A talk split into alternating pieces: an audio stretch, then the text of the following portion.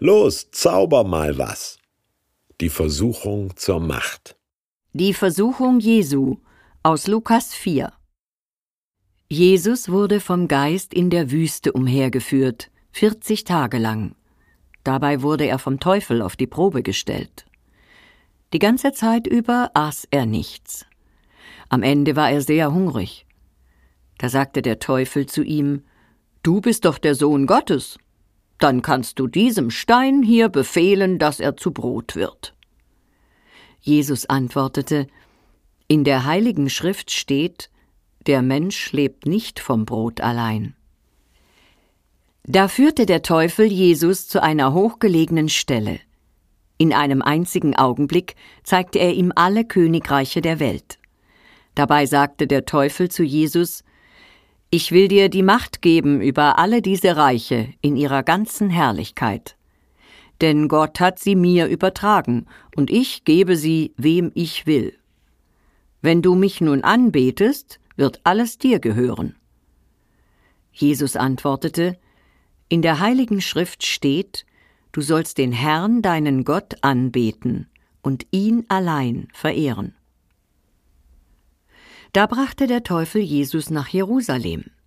Er stellte ihn auf den höchsten Punkt des Tempels und sagte zu ihm Wenn du der Sohn Gottes bist, spring von hier hinunter. Denn in der heiligen Schrift steht, er wird seinen Engeln befehlen, dich zu beschützen.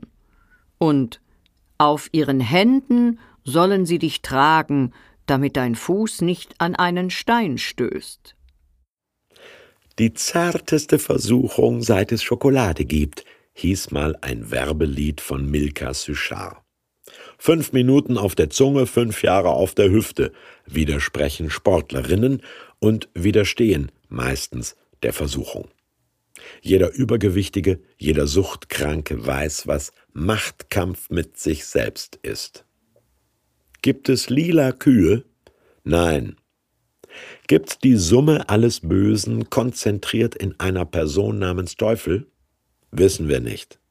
Ist aber erzählerisch konkreter als irgendwelches theoretische Geschwurbel. Also, kaum ist Jesus von Gott autorisiert, sein wesensgleicher Gesandter zu sein, der Sohn Gottes, da zieht Satan genau dies in Zweifel und verlangt Beweise.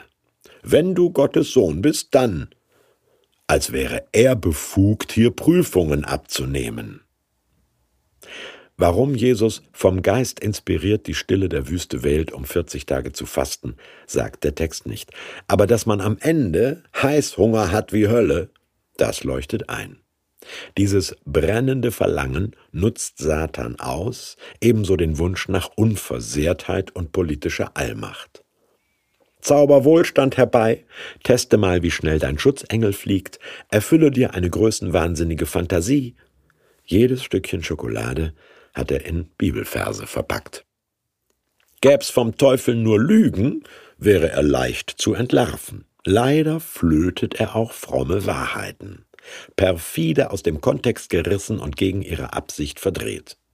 Jesus soll seine Göttlichkeit demonstrieren und bleibt eisern menschlich.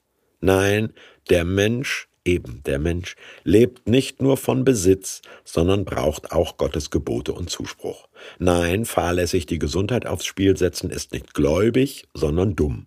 Nein, Ehrfurcht und Hingabe verdient allein Gott, nicht du. Satan hat verloren. Der Mensch, Jesus, hat gewonnen. Indem er widersprach und widerstand, muss man heute auch manchmal um menschlich zu bleiben.